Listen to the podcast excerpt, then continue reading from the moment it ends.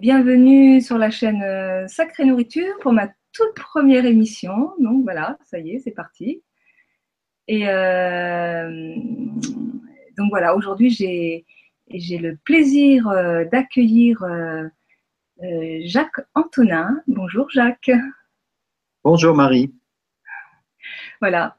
Et donc Jacques Antonin va nous parler aujourd'hui de nourrir son âme. Alors, euh, Jacques, c'est un ancien paysan boulanger, aujourd'hui à la retraite, et qui, euh, est devenu progressivement chercheur et euh, conférencier et formateur, voilà. Et la première question que j'ai envie de te poser, c'est qu'est-ce qui fait que tu tu t'es intéressé à la nourriture et, au lien entre la nourriture matière et, la nourriture de l'âme?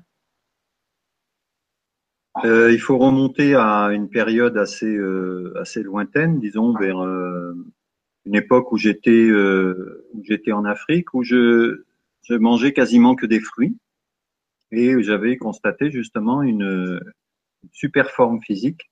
Et malgré malgré le paludisme, ça ça se passait très très bien. Et d'ailleurs j'avais une, une activité physique intense. Et j'ai bien, j'ai bien pris conscience que l'alimentation avait un impact direct, non seulement sur la santé physique, mais sur la capacité de, de vivre euh, une activité intense sans, euh, en restant euh, malgré tout bien dans ses baskets. Quoi. Et depuis, après, ça a évolué. Après un retour en France, il a fallu s'adapter à nouveau à une alimentation euh, différente, mais le fait de faire le jardin, de manger des légumes frais, etc., ça permet de, de voir la de sentir la différence entre une alimentation matière euh, dénuée de vie et une alimentation euh, vivante, bien cultivée et fraîche, et ça change tout, quoi. Et mmh. progressivement, même, ça permet de peut-être de diminuer la matière pour passer euh, à une alimentation plus subtile, on va dire. D'accord. Voilà. Et tout à l'heure, donc pendant qu'on discutait, là, tu me, me parlais de, de l'impact euh, de l'armée. Tu as, tu as vécu une longue période d'armée, et apparemment, ça, ça, a beaucoup impacté sur, et sur ta santé, je crois, et, et sur tes recherches par la suite. Oui, c'est-à-dire que c'était une période de destruction, donc on passe tous. Mais ça, c'est l'histoire de, individuelle, euh, personnelle que tout le monde a, c'est-à-dire une histoire, euh, on peut dire, qui est d'ordre karmique, c'est-à-dire qu'on vient sur Terre pour vivre des expériences, et ces expériences, elles ont un sens. Donc après une période de destruction, il a fallu reconstruire. Cette période de reconstruction, elle, a, elle a été difficile, longue, mais euh, c'est quelque chose qui est nécessaire. C'est-à-dire que si on, vient sur Terre euh, pour euh, rien faire du tout, c'est pas la peine. Donc, euh, j'ai constaté que l'alimentation m'a permis de sortir d'un passe dans lequel j'étais embourbé suite à cette destruction de, on va dire, de, de mon état d'âme pendant cette période d'armée qui a duré de 16 à 23 ans.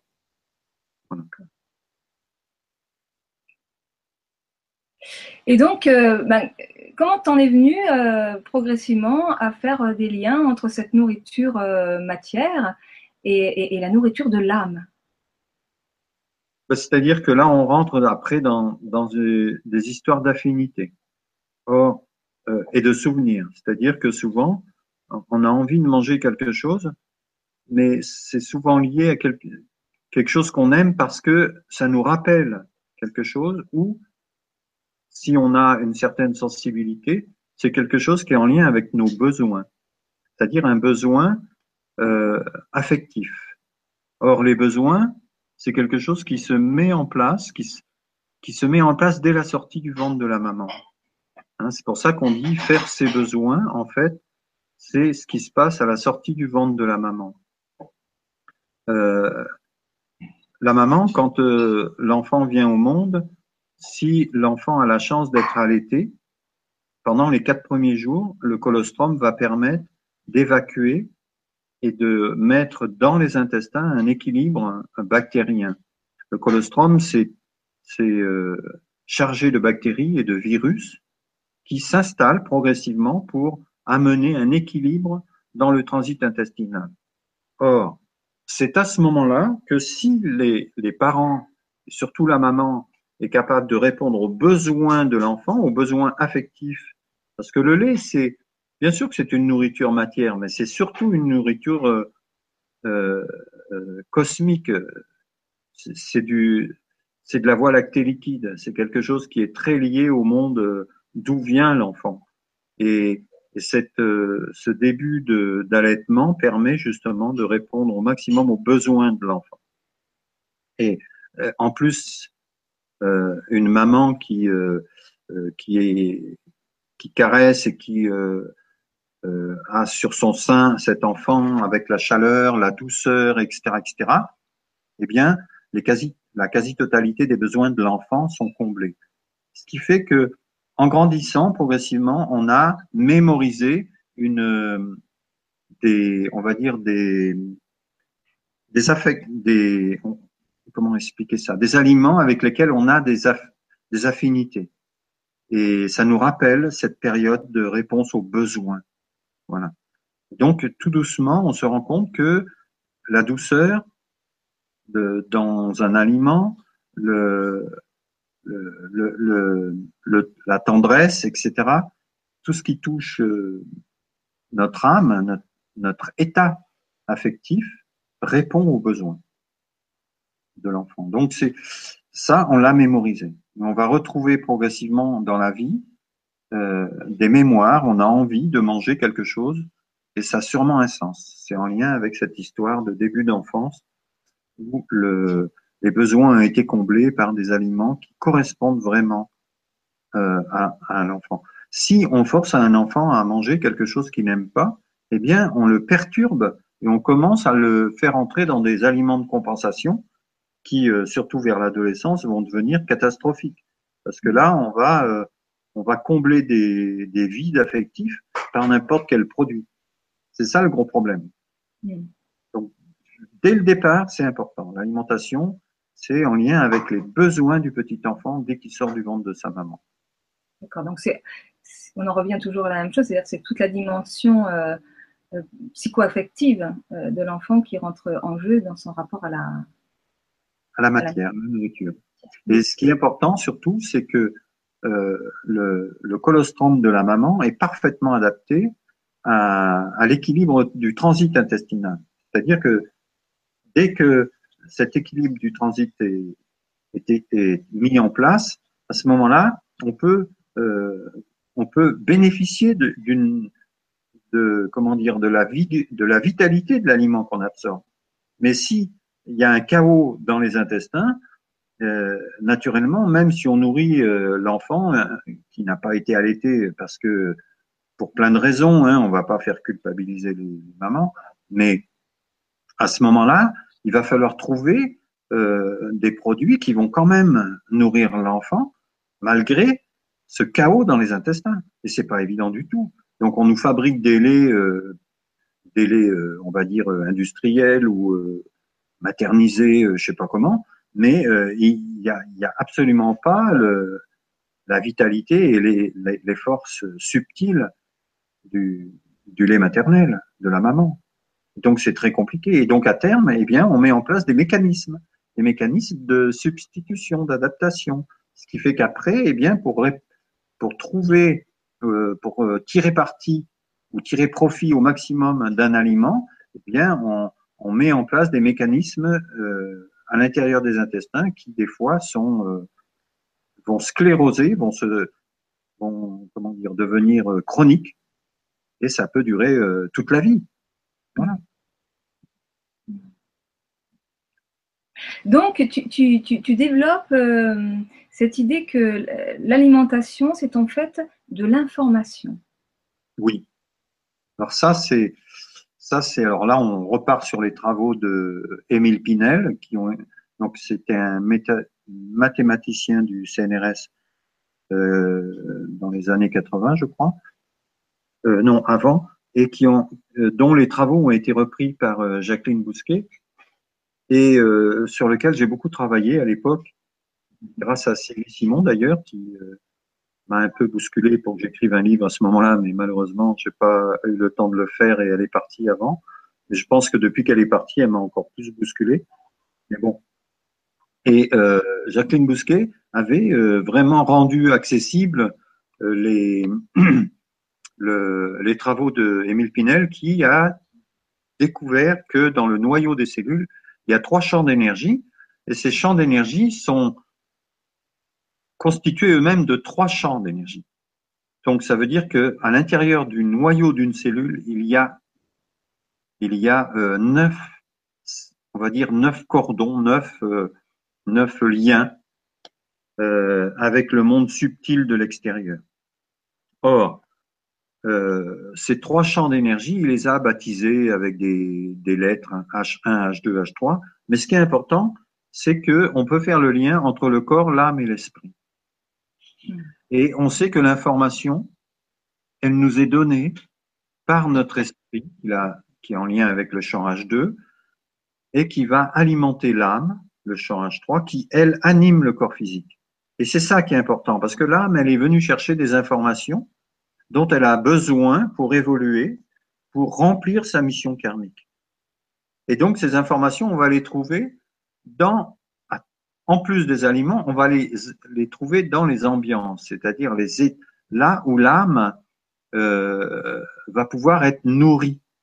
Elle va être nourrie par des informations qui lui correspondent. C'est-à-dire qu'il n'y a pas que l'alimentation matière, mais toutes les informations qui sont dans les ambiances, dans euh, les odeurs, par exemple, euh, ou le rire d'un enfant, ou le parfum d'une rose, tout ça sont des informations qui nourrissent l'âme. Et euh, l'âme, elle a, cette mission hein, de remplir, à remplir. C'est le choix karmique qu'on est venu expérimenter sur Terre. Et pour ça, les informations qu'on va capter sont nécessaires pour remplir cette mission. Et donc, la, la, la nourriture matérielle, ce n'est que de l'information dont le support est matière. Hmm.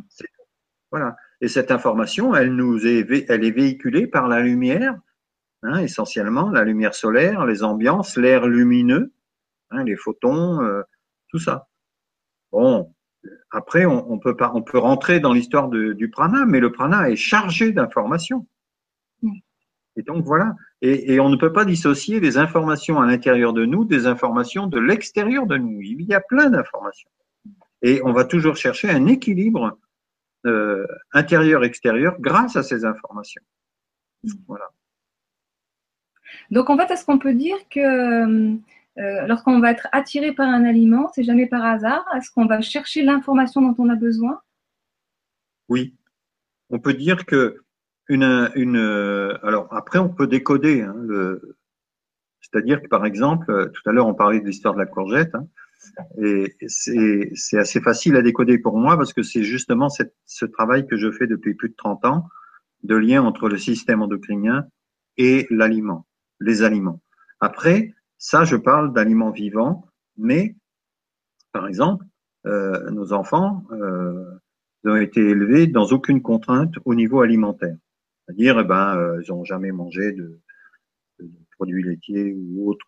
Enfin, si, pas de produits laitiers, mais de, viande. Il y en a une, elle n'a jamais mangé de produits laitiers. Mais, par exemple, euh, ce que je veux dire, c'est que s'il n'y a pas un minimum d'équilibre au, niveau de l'alimentation ambiance vitale de base, eh bien, on va trouver des compensations. Pour cette raison qu'il y a beaucoup d'aliments de compensation. Et ça, c'est un gros problème actuel parce que comme dès le départ, il y a un déséquilibre au niveau de la, de, comment dire, d'une bonne réponse aux besoins de l'enfant, eh bien, il y a des aliments de compensation qui vont être complètement euh, perturbés, qui vont perturber la capacité de sentir ce qui est bon ou pas, ce qui répond aux besoins ou pas. Et c'est comme ça qu'on peut se retrouver, surtout vers l'adolescence, dans des périodes euh, d'excès de produits ou de manque de produits, par compensation à un mauvais démarrage dans les repères de, des besoins. Qu'est-ce qu'on aime ou qu'est-ce qu'on n'aime pas? D'accord. Je trouve que c'est euh, assez intéressant ce que tu es en train de dire parce que c'est vrai que le fait, euh, j'en parlais justement hier, d'être coupé de son ressenti. Et en fait, euh, bah, cette nourriture, de cette alimentation de compensation va en fait accentuer. voilà, ça aggrave la situation. Et plus on, rentre dans l'alimentation de compensation, c'est-à-dire les, frites ketchup, steak frites, machin truc, ou, le McDo, euh, je sais pas quoi là. Bon, tout ça sont des produits qui euh, qui ont bien sûr que ça c'est pas anodin. C'est-à-dire qu'il y a des odeurs, il y a des goûts, même si c'est du fabriqué. Donc ça ça va euh, comment dire, ça va donner, ça va remplir quelque chose au niveau matière. Mais dans cette matière, il y aura très peu d'informations de type subtil vitalité. Et c'est ça le gros problème. Et donc, c'est comme si on remplissait un sac avec de la matière, mais que dans cette matière, comme il n'y a pas d'information euh, subtile, eh bien, c'est comme si c'était vide. Et donc, on va toujours chercher d'autres matières euh, pour remplir ce vide. Et on s'en sort pas. Vous voyez, quand on passe, euh, moi, à l'époque, quand j'étais donc agriculteur, en même temps, je m'occupais de des associations d'agriculture biologique et biodynamique. Et donc, euh, on a eu une expérience intéressante. C'était un, élevage euh, de vaches euh, conventionnelles qui passait en biodynamie. Eh bien, les vaches n'étaient pas du tout adaptées à manger des aliments, du foin par exemple, qui était en, cultivé sur les terres du jour au lendemain, pratiquement, et qui n'avaient pas eu le temps de s'adapter au mode de fonctionnement nouveau. Et la vache non plus. Ce qui fait que les vaches, elles, se gavaient de nourriture, puisqu'elles n'avaient plus les aliments de compensation euh, industrielle, on va dire, et elles crevaient de faim, la panse pleine. Eh c'est pareil, c'est-à-dire que si l'aliment n'est pas euh, riche en force de vie, eh bien, on peut manger des quantités de matière, mais ça ne veut pas dire qu'on va être nourri correctement. D'ailleurs, il y a une enquête, de, je crois, de, l'IFOAM euh, dans les années 2005 euh, par là ou 2010, je sais plus, qui prouve que l'alimentation industrielle conventionnelle ne peut pas nourrir les pays, du, les pays du tiers monde, parce que justement les, les aliments de la manière dont ils sont cultivés en quantité n'arriveraient jamais à répondre aux besoins de la population. Ah. Et donc, et oui, alors qu'ils n'ont pas besoin de beaucoup de nourriture, ils ont besoin simplement d'une nourriture qui leur est adaptée et qui est produite sur le lieu, hein, qui correspond aux, informations originelles. Tout à l'heure, on parlait des déracinements. Ben, c'est ça. C'est un gros problème. Et donc, euh, l'alimentation industrielle ne peut pas nourrir le monde entier. C'est impossible. Même s'il y a des tonnes et des tonnes et des, milliards de tonnes de matière, si cette matière n'a pas d'informations ou des informations qui sont même pas adaptées à l'humain, c'est pas la peine, ça marchera pas. Par contre, on peut très bien nourrir la planète entière avec beaucoup moins de matière, mais riche en informations de vie. C'est tout, c'est simple. Et, combien de personnes l'ont prouvé hein, Même Pierre Rabhi, il a suffisamment euh, milité pour ça. Hein, quand il était au Burkina, à l'époque c'était la Haute-Volta. Et euh, tous les gens qui ont essayé justement de mettre en place ce genre de, de on va dire, de pratique, eh bien, on les a mis à l'index. Et bien souvent, ils ont eu des problèmes quand ils n'ont pas disparu. Donc maintenant, il faut prendre les choses très au sérieux parce qu'on se retrouve dans des impasses euh, au niveau euh, de la terre, de l'air, de l'eau, qui sont dramatiques. Alors qu'on n'a pas besoin de beaucoup. On n'a pas besoin de beaucoup. On a simplement besoin euh, d'une quantité riche en informations. C'est un petit peu ce cercle vicieux dans lequel on est entré, où en fait, plus, enfin, moins on mange de qualité, plus il nous faut manger, plus on mange. Plus on est dépendant. Et plus on est dépendant, et plus on va chercher à se remplir et à se remplir, et, moins on, est, plus on est coupé notre ressenti. Enfin, c'est un vrai cercle vicieux. Voilà, c'est un vrai, cercle vicieux. Pour ça que je parle toujours des, céréales, pour nous reconnecter à cette sensibilité. Et pour... Ah oui, alors, euh, tu m'en parlais tout à l'heure. Oui, pardon. Dis-en-nous plus par rapport aux céréales. Là. Tu parlais de, oui, alors justement, justement pour nous pour moi les céréales, alors je parle des quatre céréales de base, hein, je ne vais pas rentrer dans des, je parle de de notre hémisphère nord, pas que l'hémisphère nord, mais les céréales de base, c'est-à-dire seigle, orge, blé, avoine, blé et petit épeautre, surtout le petit épeautre.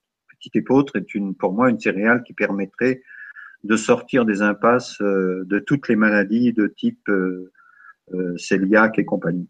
Bref, avec le seigle. Et, et, donc ces céréales, pour moi, sont les, anges gardiens de, l'humanité et même de la planète, parce que on ne peut pas dissocier l'humanité de la planète. La, la, Terre, euh, la nourriture de base de la Terre, c'est la joie des humains. Et c'est l'ambiance que l'humain génère sur Terre qui permet de nourrir la Terre. Et la Terre, elle a besoin de la joie. Or, on met en place tout un système qui fait l'inverse, c'est-à-dire qui nous entraîne dans des peurs, dans des tristesses, dans de la haine, dans des guerres, dans des angoisses pas possibles. Or, la, terre, sa nourriture, c'est la joie. Et si la terre est joyeuse, l'être est, joyeux. Et c'est là, on rentre dans un cercle vertueux et non le cercle vicieux de la destruction. Or, les céréales ont cette spécificité extraordinaire de nous reconnecter à la terre à travers le seigle. Le, seigle, le seigle est une graine fabuleuse.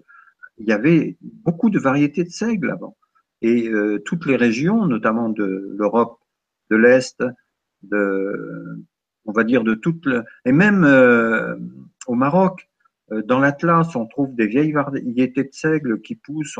On retrouve beaucoup de, dans l'Afrique du Nord, on retrouve beaucoup de céréales anciennes qui étaient cultivées.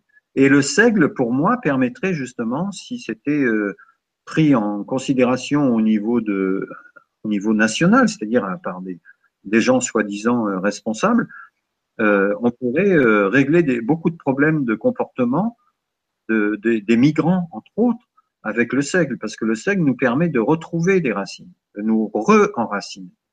Hein le seigle germé, entre autres. Mais c'est pas que le seigle. c'est bien d'avoir des racines, mais c'est bien aussi d'être connecté à, notre, au monde cosmique, au monde de la, de notre esprit. Hein et parce que l'information nous vient par l'esprit, elle nous, elle, elle informe l'âme qui anime le corps humain.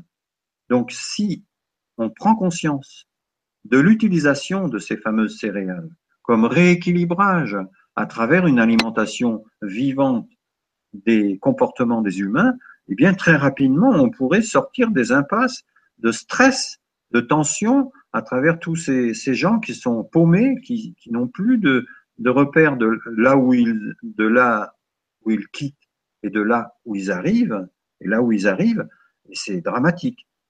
Donc, l'orge, après la deuxième euh, graine qui est importante, c'est l'orge. L'orge, c'est une, euh, c'est le, corps vital, on va dire, c'est tout ce qui touche euh, le deuxième plan vibratoire, la capacité de transmettre la vie, la qualité de, nos eaux intérieures, de nos liquides, de nos humeurs, L'orge, c'est ça. Et, l'orge, il y a des vieilles variétés qui étaient ce qu'on appelle une graine nue, c'est-à-dire qui n'avaient pas d'enveloppe de protection. Et vous trouverez pas, malheureusement, dans les magasins euh, d'orge à graines nues, parce que c'est des variétés abandonnées. Heureusement, j'en ai retrouvé dans, dans un endroit près de, en Touraine, je crois quelqu'un qui en cultive. Et donc, si on mange des, pour les gens qui sont dans des stress, surtout les femmes, au niveau ovaire, au niveau euh, euh perturbation, au niveau fécondité aussi, l'orge a ce pouvoir de redonner des forces de vie, des forces vitales au deuxième plan vibratoire. Donc, euh, c'est très important de, de calmer le jeu par ce genre de, de, graines en début de germination. Puis après, on a le blé. Alors, le, blé, c'est un, problème énorme parce que le blé, c'est une plante cosmique, c'est pas une plante euh, euh, tellurique.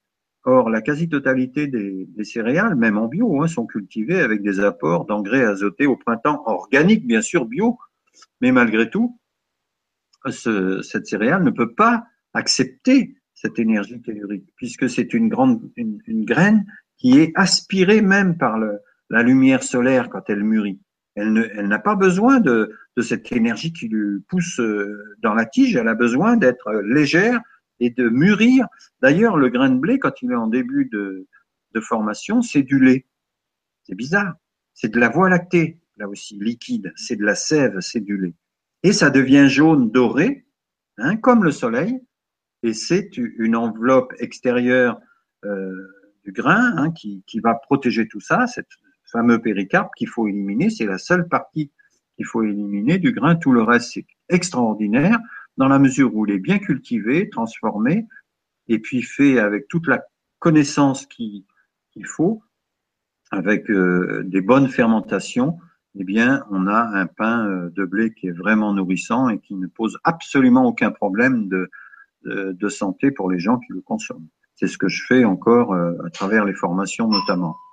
Et puis, il y a le, le petit épeautre. Alors, le petit épeautre, pour moi, c'est une graine de transition extraordinaire à travers les, les périodes qu'on vit de chaos, puisque ça permet de nous ramener à une, une, une énergie, on va dire, euh, solaire, mais qui est beaucoup plus, euh, comment dire, euh, ancienne et beaucoup plus connectée que le blé encore. Alors, l'intérêt du petit épaule, c'est que si vous mettez un engrais azoté pendant la culture, il fait pas de grain. Donc, il est passé à travers toutes les cultures industrielles. Et donc, ça veut dire qu'il n'a pas de problème. Même s'il est riche en, en, comment dire, en protéines euh, de gluten, euh, la gluténine et la gliadine, il n'est pas allergène.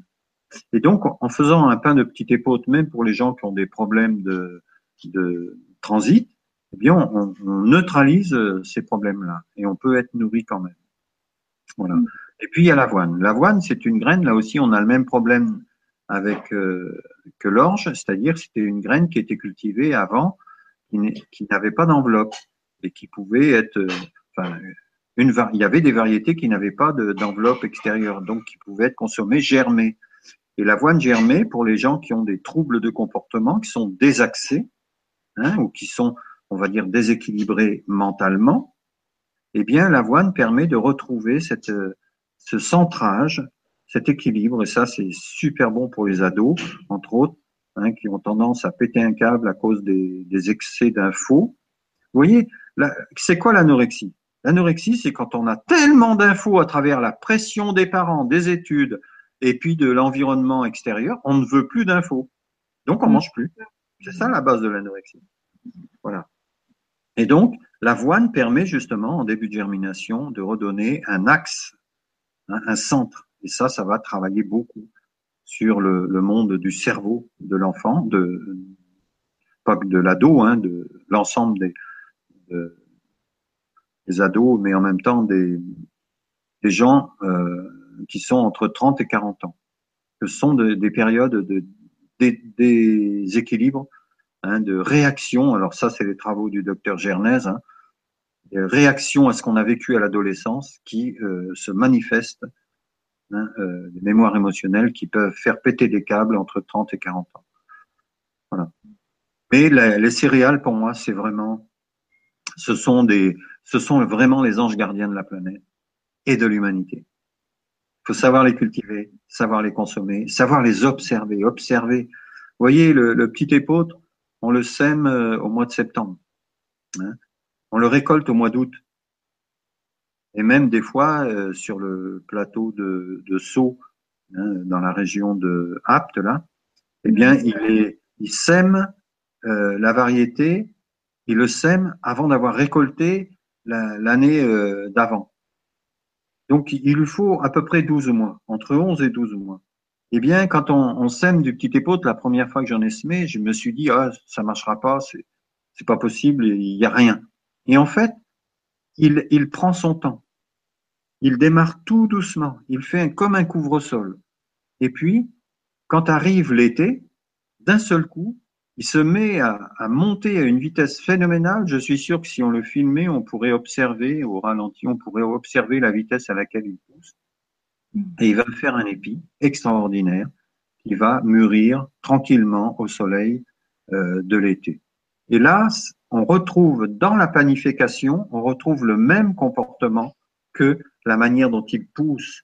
Donc, si les gens qui s'amusent à faire du pain de petite épaute et qui n'ont jamais observé, qui n'ont jamais compris l'énergie du petit épaute, eh bien, on fait malheureusement, même avec des farines bio, on fait du pain de petite épaute qui vaut rien du tout parce qu'ils n'ont pas compris la panification. l'énergie de, de, la graine se retrouve dans le, la transformation. On ne peut pas dissocier. Et en graine, Comment? En graine, à, à, de ces graines, euh, graines germées, la céréale, germer. J'ai pas compris parce que ça coupe un peu le son. Le, la, le, ces, ces, quatre céréales dont tu parler, euh, est-ce qu'on peut consommer germées et est-ce que ça a un, un, intérêt particulier de les consommer germées plutôt que cuites et transformées Alors bien sûr, bien sûr, bien sûr. Donc, alors il faut savoir que le seigle, ça va stimuler les glandes surrénales. Et donc, justement, pour les gens qui sont stressés, déracinés, on va consommer en priorité du seigle en début de germination. Hein en début de germination, c'est-à-dire on laisse tremper une nuit et on laisse une journée euh, tranquille en s'assurant que ça ne sèche pas et on va les consommer le lendemain, c'est-à-dire un jour et demi. Hein un jour et une nuit. Et euh, l'orge, c'est pour le deuxième plan vibratoire. Donc ça, si je vous ai dit, hein, pour la, les problèmes de fécondité, de mauvaise humeur, de liquide ou de même pour les gens qui ont des problèmes de prostate.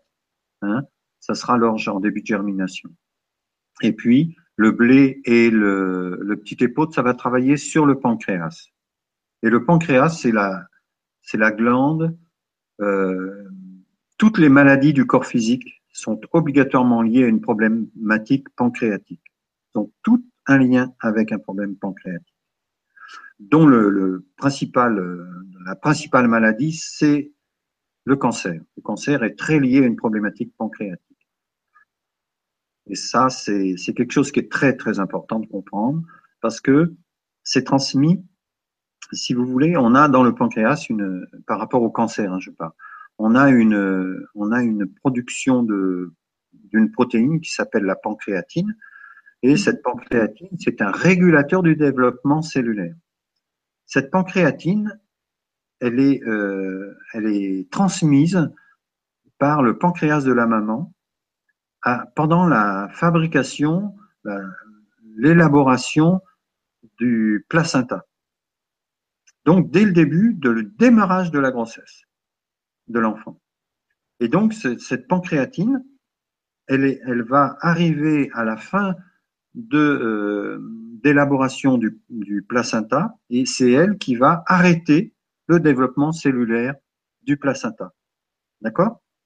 Eh bien, euh, en chacun de nous, on a cette euh, capacité extraordinaire de réguler le développement cellulaire de notre corps physique par une pancréatine qui est le qui est euh, sécrétée par le pancréas.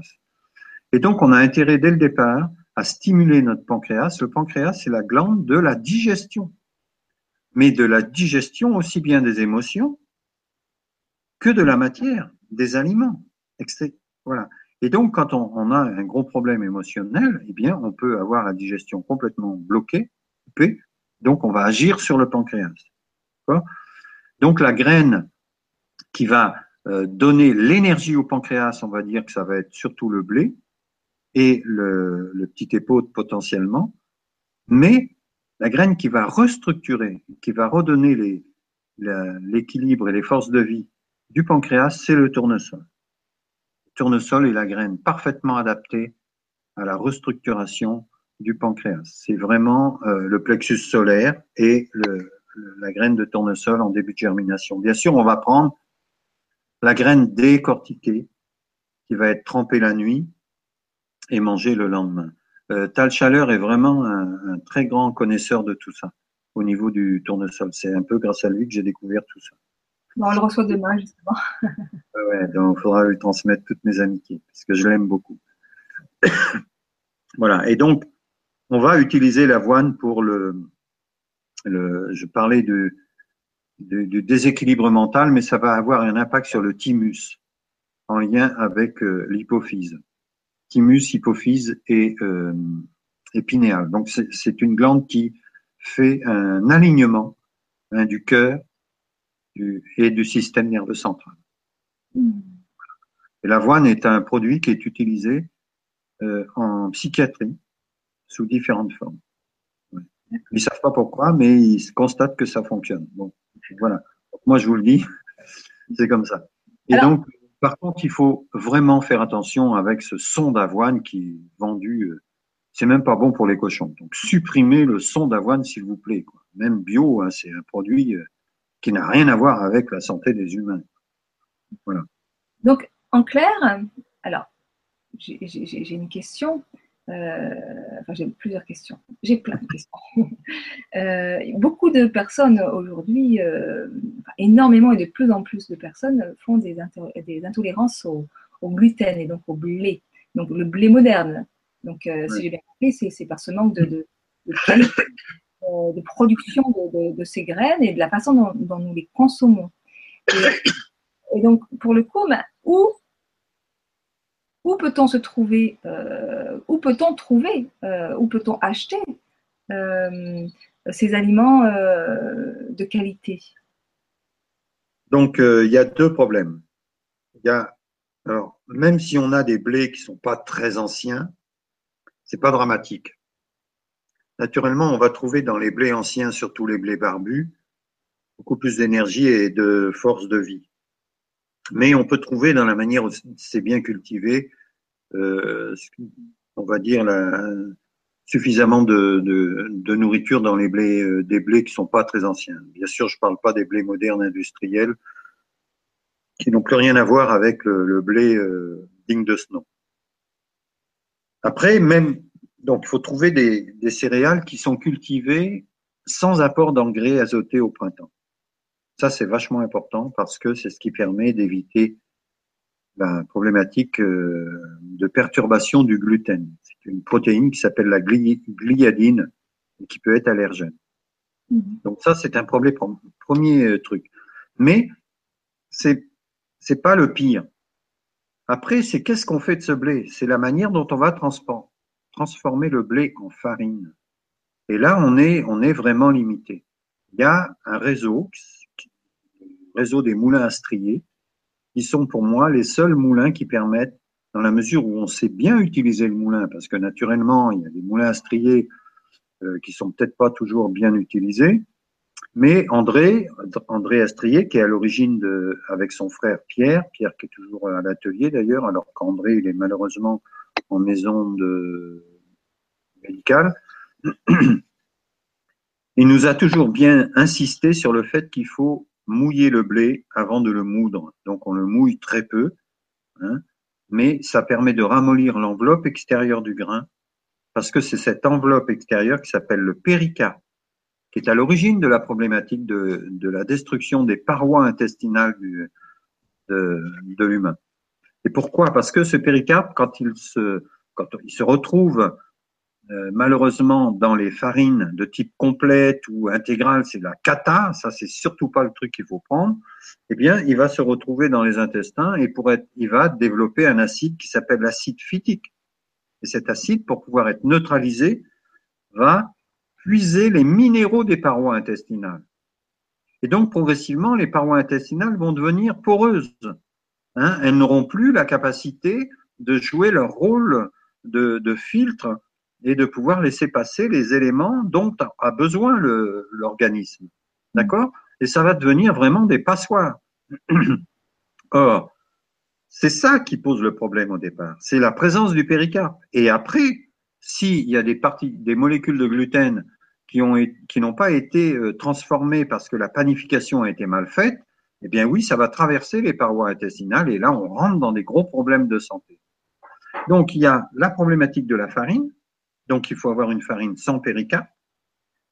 Donc, à travers les moulins à strier, si vous n'avez pas trouvé de farine euh, de moulin à vous prenez euh, une farine de type 80, mais au, à la meule de pierre, surtout pas la farine au cylindre, comme on peut retrouver malheureusement euh, dans des farines, dans les biocopes comme Selnat et compagnie, qui font une farine vraiment de très mauvaise qualité. Je dis pas que c'est bio, c'est pas bio. Je dis simplement que la manière dont sont faites les farines, c'est des farines, on peut même pas faire de levain avec. Si on met pas de levure, on peut pas faire de levain. C'est très important, je, trouve ce que tu es en train de dire. C'est c'est pas parce que c'est bio que c'est oui. Voilà. Et donc, il faut des farines avec une farine à strier, euh, fraîchement moulue. Moi, je fais du levain en une journée. Hein. On met de l'eau et de la farine. Voilà. et on laisse lever. Et ça pose aucun problème, ça lève. Alors que vous pouvez acheter une farine à la Biocop et puis vous mettez de l'eau et de la farine et puis vous allez voir euh, une semaine après, ce sera pourri et il sera toujours pas levé. Hein voilà. Donc c'est un gros problème. Bon, la farine. Ensuite, il faut savoir faire le pain. Le pain, le gros problème, c'est que on veut aller trop vite. Ou on, alors, c'est pas démarrer un levain. Hein. on fait un levain un peu n'importe comment. Si on a un bon levain au départ et que on laisse faire les choses tranquillement, comme il se doit, mais en respectant les températures et le timing de lever. Hein, pendant la panification, il y a une première fermentation qui est de type, euh, sont des bactéries hein, naturellement qui se développent, qui développent une fermentation qui va générer des gaz, hein, c'est du gaz carbonique entre, entre autres, c'est une fermentation alcoolique au départ, et cette fermentation va faire lever la pâte. Et euh, sont, sont des bactéries. Et ces bactéries, elles vont commencer à transformer les matières. D'accord? Et donc, au bout de deux heures minimum de fermentation de la pâte à pain, on va étaler cette pâte, on va chasser les gaz de la première levée, et là, on va replier à nouveau la pâte bien la serrer en introduisant, parce que ce qui est important, c'est de comprendre qu'est-ce qu'il y a dans l'air? Et là, on rentre dans une grosse problématique, et là, c'est un peu mon, mon dada, ça, c'est que tant qu'on n'aura pas compris que l'air, euh, la composition de l'air et de l'eau, telle qu'elle nous est enseignée depuis 250 ans, est une hérésie phénoménale. D'ailleurs, c'est pour ça qu'on n'a toujours pas compris la problématique climatique. Si on revoit la composition de l'air, eh bien, on peut euh, très rapidement régler la problématique de de l'atmosphère terrestre. Bref, c'est un détail. Mais bon, ce qui est le plus important, c'est que toutes les protéines sont d'origine azotée. Et l'azote, c'est ce qui compte. C'est 78% de l'air qu'on respire, c'est de l'azote. D'accord? Et c'est ce qui permet la nourriture pranique d'ailleurs. Mm. Hein, parce qu'on fabrique nos protéines dans la mesure où on a les bactéries qui les transforment, en, qui transforment l'azote en protéines. Voilà. Et c'est ce qui se passe dans le pain.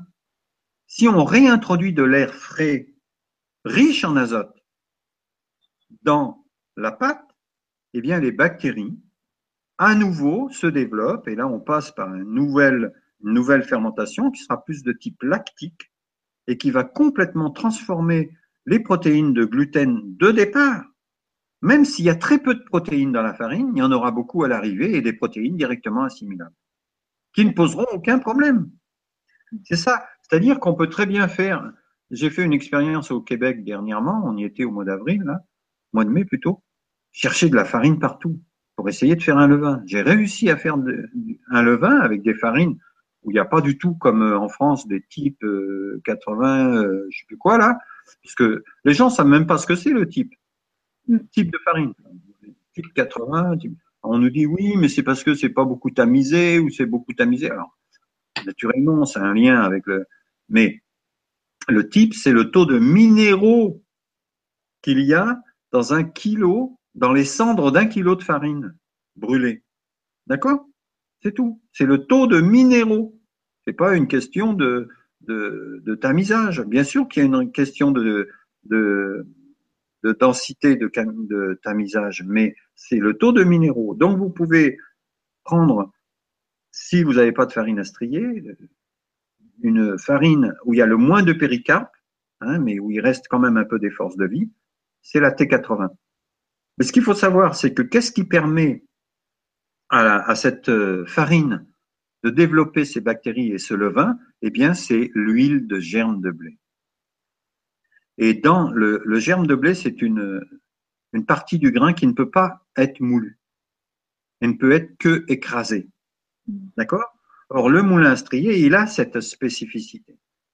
C'est qu'il est tellement conçu avec beaucoup de précision et avec une vitesse de rotation euh, adaptée au grain que dans la mesure où on a euh, légèrement humidifié le blé la veille, eh bien le lendemain, le grain, quand il passe entre les meules du moulin, il y a cette enveloppe extérieure, le péricarpe, qui est, qui est la seule qui est ramollie, qui ne sera pas réduite en poudre, donc qui passera pas à travers les mailles du tamis de la, de la bluterie, hein, là où on tamise le blé, et le germe qui a légèrement gonflé dans la nuit, lui, il va être écrasé pendant la mouture et là, l'amidon va absorber l'huile de germe de blé. Ce qui fait qu'on aura une farine dans laquelle il y aura l'huile de germe de blé intégrée et il n'y aura plus de péricarpe. On aura donc un aliment complet, sans péricarpe, avec lequel on peut faire un pain de très bonne qualité et qui n'aura aucun problème d'allergie. Alors Jacques, je, propose que, euh, parce que le temps passe, et, euh, donc il y a quelques questions. Euh, tu proposes de la formation, entre autres, sur la fabrication du pain, et puis d'autres formations pour en dire quelques mots après les, les, questions. Là, j'ai une question de Val euh, qui nous dit Bonjour Marie, bonjour Jacques, merci pour cette conférence. Ma question concerne l'alimentation liée à l'héritage génétique. Chaque pays ayant ses propres habitudes alimentaires, peut-on considérer qu'avec la migration des peuples, par exemple d'Afrique et d'Asie vers l'Europe, que la nourriture européenne euh, peut potentiellement ne pas leur être adaptée? Et par conséquent, cela peut-il être une cause de maladie dite auto-immune qui touche en, plus grande partie ces peuples en Europe et aux États-Unis? On peut prendre l'exemple du lait qui n'est pas consommé dans ces pays, donc intolérance. Voilà, ça rejoint ce que tu disais au départ, en fait, un petit peu. Hein. oui. Oui, effectivement, mais alors il faut faire attention quand on parle de maladie génétique. Donc moi, je me méfie beaucoup ou auto-immune. Euh, c'est-à-dire que, euh, effectivement, quand euh, les, quand les gens quittent un, contexte où ils ont leur repère alimentaire, mais pas que le repère alimentaire, c'est-à-dire le, les ambiances, les lieux, les énergies du sol, etc., etc. Effectivement, il faut vraiment euh, prendre en compte le fait de redonner une, période de transition. C'est-à-dire, tout à l'heure, je vous ai parlé des, des vaches qui, qui crevaient la panse pleine. Eh bien oui, là, on se retrouve dans le même contexte. C'est-à-dire que on va pas s'amuser à donner n'importe quoi parce qu'il y a quelqu'un qui a inventé la théorie de la diététique moderne qui est complètement débile, qui n'a rien à voir avec la réalité du corps physique. Donc on oublie les notions de glucides, lipides et compagnie. Simplement, on a besoin de, de force de vie, de force de vie. D'ailleurs, euh, vous voyez, on a fait analyser des blés par l'INRA. Et longtemps, l'INRA a dénigré les, producteurs bio parce que, soi-disant, leur blé avait pas assez de protéines pour faire du pain. Comme par hasard, on faisait quand même du bon pain et ils nourrissaient les gens. D'accord? Or, moi, j'ai un blé qui pousse très vite. Enfin, je l'ai pu, malheureusement, je l'ai transmis à des gens dans le Tarn qui doivent le cultiver, j'espère. Et ce blé, à l'analyse, il a tellement pas de protéines qu'on disait c'est impossible de faire du pain. Or, c'est le, blé qui faisait le meilleur pain. Pourquoi? Parce que qu'est-ce qui permet de faire une fermentation? Ce sont les forces de vie qu'il y a dans la graine. Les protéines, on s'en fout. Et c'est grâce à ces forces de vie et de l'air lumineux que les protéines apparaissent. Aucune protéine qui est dans le grain au départ apparaît à la fin de la panification. D'accord? Et donc les gens qui sont déracinés. Si progressivement on leur donne des aliments vivants, même si c'est pas les mêmes que ceux qui mangeaient chez eux, l'important c'est qu'ils retrouvent des forces de vie et donc des connexions au lieu où ils vivent. Et là, je reviens sur l'histoire du seigle. Hein, le seigle va donner une capacité d'adaptation. Alors naturellement, on va travailler aussi avec, euh, on peut travailler en gémothérapie, hein, les bourgeons de, Cassis, on le sait, en gémothérapie, stimule les glandes surrénales, on va travailler. On peut, il y a plein de possibilités. Mais qu'on me parle pas de maladie auto-immune. Bien sûr que ça devient une maladie auto-immune quand on ne sera pas adapté le corps à, à ce changement-là. C'est tout.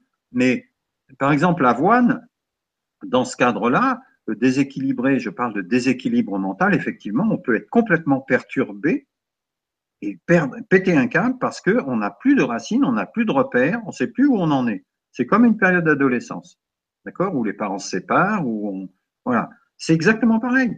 Donc ce n'est pas, et là on peut justement par rapport au thymus mettre en œuvre des, on va dire des, des techniques pour malgré tout euh, vivre dans ce contexte chaotique. Et là on peut devenir carrément schizo, parano, tout ce que vous voudrez.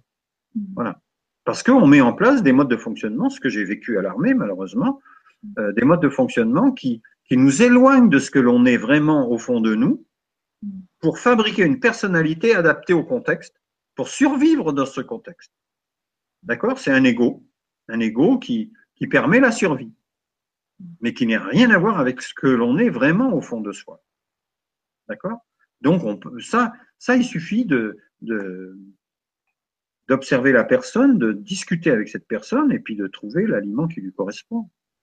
Pour moi, c'est tellement facile à, tellement facile à, gérer cette affaire que je comprends pas pourquoi il y a des, scientifiques de très haut niveau qui sont pas encore, qui n'ont pas eu encore l'audace de se pencher sur des livres comme euh, je parlais tout à l'heure de la nourriture spirituelle de Daniel Cousins. Euh, c'est Daniel, je crois. Gabriel Cousins, docteur euh, québécois ou canadien, je sais plus.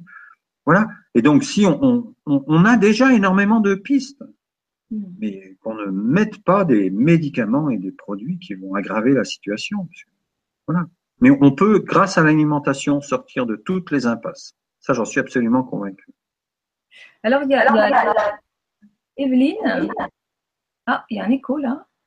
Non, ça va? Ouais. Attends. Oui. oui, oui. Il y avait un truc par rapport aux produits laitiers. Alors, les produits laitiers, c'est aussi mauvais pour les migrants que pour les gens qui vivent sur le lieu. Hein. C'est aussi mauvais, hein, parce que le lait industriel, c'est un produit qui est pour moi, c'est un produit dangereux. C'est comme, c'est comme dans le, les supermarchés, le, le, pain complet au son, pas bio. Le pain complet, pas bio, au son. C'est un produit dangereux, c'est des produits toxiques qui devraient être interdits à la consommation. Voilà. Mais tant qu'on aura des, ignorants qui gèrent euh, ce genre de choses, eh bien, naturellement, les dégâts, ils se font et après, il faut les réparer, les dégâts. Et ça coûte la peau des fesses. Voilà. Enfin bon, deuxième question. Euh, en ce moment, je souffre du côlon irritable et je ne sais plus quoi manger. Tout est plein de pesticides, de produits illustrés. Les fruits ne sont pas mûrs et mis au frigo, ils pourrissent très vite et n'ont pas de goût. Le bio, c'est bien, mais il, a, aussi un coût.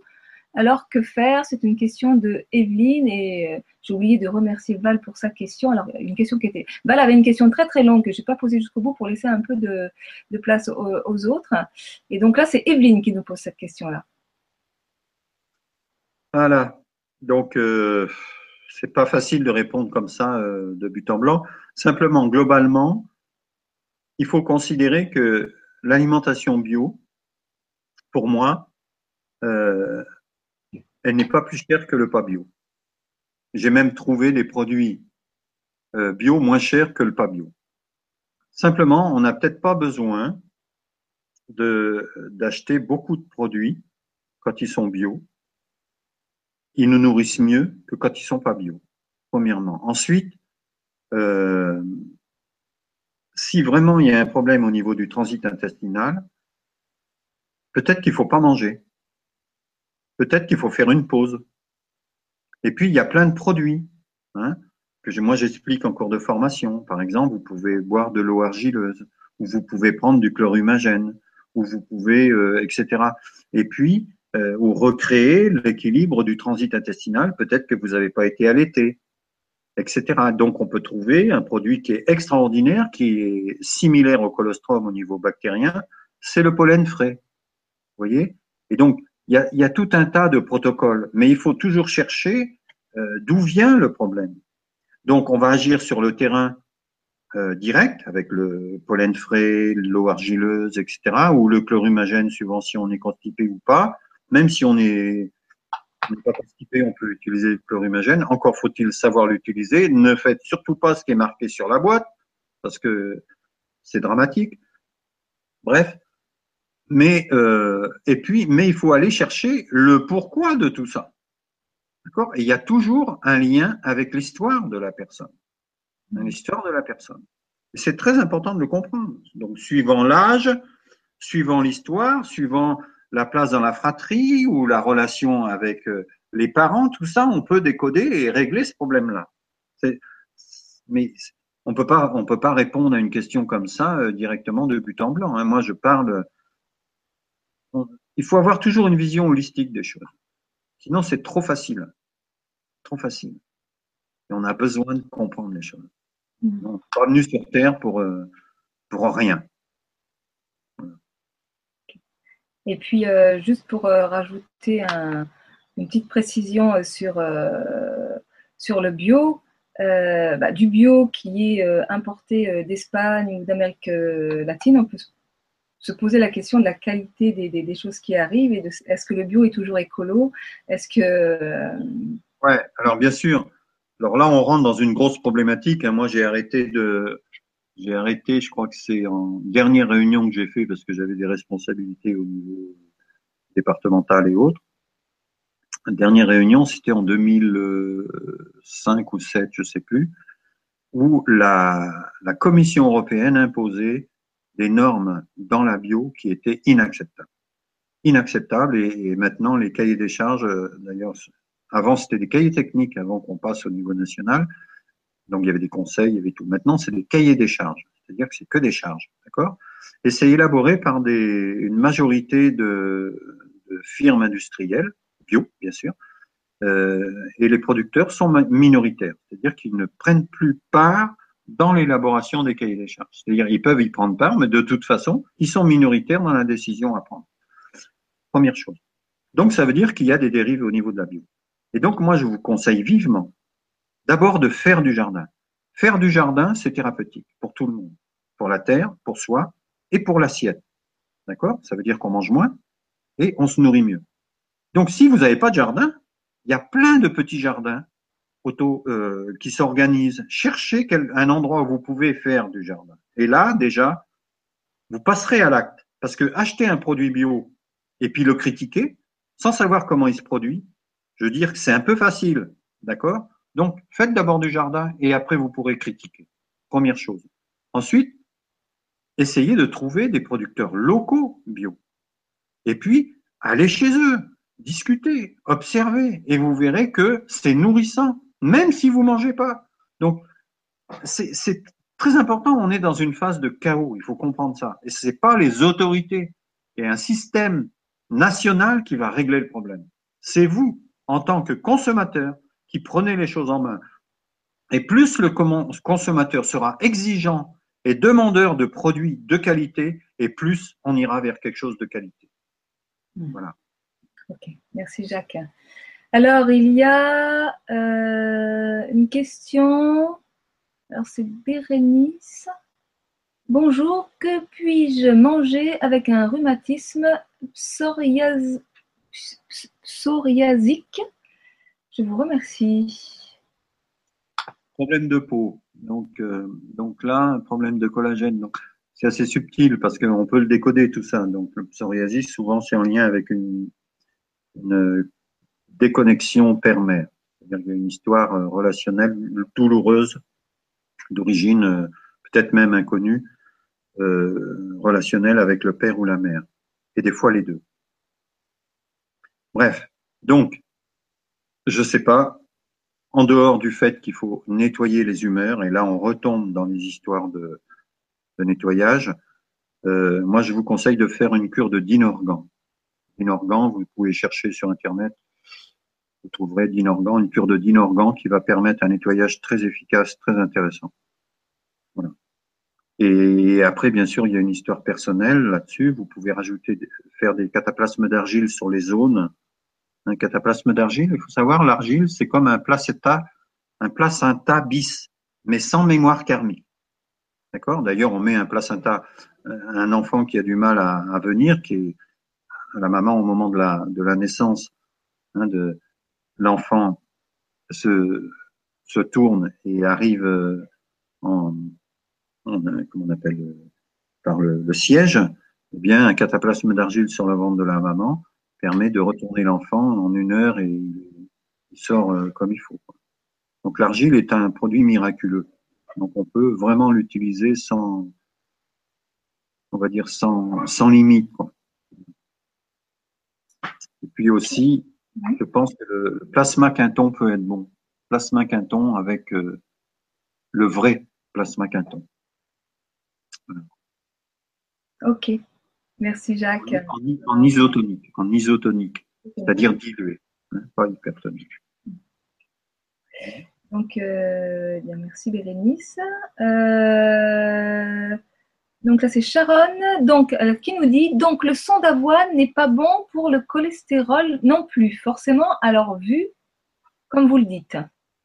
Alors, le son d'avoine, c'est bon pour rien.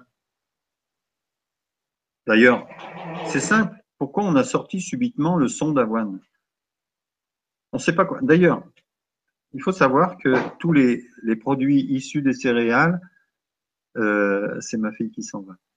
Au revoir. Euh, tous les, produits issus des farines, on, les appelle les issus. Hein. on a inventé les histoires de type euh, entre les deux guerres. C'est les grandes sociétés industrielles, les grandes minoteries, qui savaient pas quoi faire de ces produits. Ils les rajoutent dans la farine et ils, refait, repassent au, au, moulin industriel. Ce sont des, moulins à des comment dire, des, s'appelle cylindres. Hein, et, et, on rajoute et on rajoute et on repasse et on rajoute. Alors on a trouvé l'idée de, de commercialiser les issues. D'accord? Eh bien le son d'avoine est une issue de la farine d'avoine. Et donc on va utiliser ce son. Ça valorise le son. Or c'est c'est un produit qui, qui est vraiment pas bon du tout. Hein. on l'utilise éventuellement pour l'alimentation des cochons, avec, de, avec des légumes, avec des, des, pommes de terre, des pommes, des trucs comme ça. Je parle de, des cochons en liberté. Hein. Mais le son, c'est vraiment un produit très mauvais pour l'humain. Le, son, le son d'avoine, le son de blé, tous, ces, tous les sons. D'accord? Sauf que dans les moulins industriels, par exemple, eh bien, on retrouve euh, une bonne partie, surtout pour la farine de blé, de ce qu'il y a de bon dans le grain, dans le son. Vous comprenez? Parce que les moulins sont mauvais. C'est pour ça que dans le moulin industriel, on a, on élimine que le péricarpe et on récupère l'huile de germe de blé et l'acide protéique, etc., etc. Et donc le son de la farine de moulin industriel, ce son, vous pouvez le donner aux animaux, ça pose aucun problème, mais ne le mangez pas. Voilà. Ok, merci Jacques. Eh bien, écoute, alors, euh, voilà, on arrive un petit peu à la fin là de, l'émission. Donc, moi, j'avais envie de dire que, que, bah, tu proposais donc euh, euh, des formations, notamment à la symbolique du corps, si j'ai bien compris. À quoi? Symbolique du, des, maladies. Vous allez voir sur, le site. Vous allez voir sur le site. Être souverain.com. Donc le site de Jacques, il est euh, donc sur le sur l'article euh, d'annonce de l'émission, donc vous pouvez le trouver facilement. Euh, donc voilà. Est-ce que pour conclure, tu as envie de, rajouter quelque chose de Oui, bien globalement, je pense que la, vision globale de l'alimentation, c'est quelque chose qui est d'ordre essentiellement spirituel. Et tant qu'on n'aura pas, et qui, est en lien avec la, paix de l'âme, et tant qu'on n'aura pas euh, pris conscience de cette, importance, eh bien, on, cherche des informations qu'on n'a peut-être pas besoin dans des aliments qui nous encombrent et qui nous alourdissent au lieu de nous élever. Donc globalement, plus on va vers une alimentation vivante, subtile, et plus on est capable d'assumer le peu de besoins dont on, qui nous est nécessaire dans l'alimentation matérielle. Donc, il faut franchir le pas vraiment d'une alimentation vitale qui nous qui enclenche le processus de la sensibilité et après de la synchronicité. Parce que plus on est sensible, plus on capte ce qui se passe autour de nous et plus on va sentir ce qui nous correspond et aller vers quelque chose qui nous dépasse totalement d'ailleurs. Des fois, c'est pas du tout ce qu'on avait prévu, mais c'est ce qui nous correspond. Hmm. Voilà. Tout à fait. Et merci beaucoup Marie pour cette euh, initiative. Hein. J'espère que ça va, euh, ça va porter ses fruits. Eh ben, écoute, oui, moi, moi aussi, j'espère. Voilà. Donc, eh ben, écoute, merci Jacques de ta participation. Tu n'es pas très féri de ce genre de, de conférence en direct parce que pas très à l'aise avec Internet. Donc, tu l'as fait, vraiment, c'est super. Merci. j'ai fait un effort, j'ai fait un effort. Passionnant. Euh, voilà, là, comment tu as parlé du lait maternel comme étant la, la, la, la voie, la, voie lactée, le, liquide de la voie lactée. Je trouve ça c'est, En fait, c'est une continuité de, du lien euh, de la maman, de l'enfant et du monde des étoiles. D'où vient l'enfant Et pendant cette période d'allaitement, surtout les, on va dire les six premiers mois, mais les quelques semaines de démarrage, c'est vraiment de la voie lactée liquide. Voilà, super. Donc, eh ben, merci à tous les auditeurs qui nous ont suivis pour cette première émission. Merci pour ceux qui ont posé vos questions, qui ont posé les questions. Voilà. Euh, je vous rappelle que demain, euh, je vais recevoir donc Tal Chaleur. Vous pouvez d'ores et déjà aller poser des questions. Que jeudi, euh, je, je, mène un atelier et que c'est important d'avoir des questions dans un atelier. voilà. Donc, vous pouvez d'ores et déjà aller poser vos questions sur le forum. Euh, bah, écoutez, moi, c'était ma première. Super. pas de problème technique. Tout va bien. C'est super. On continue. Merci et à très bientôt tout le monde. À bientôt, au revoir. À bientôt.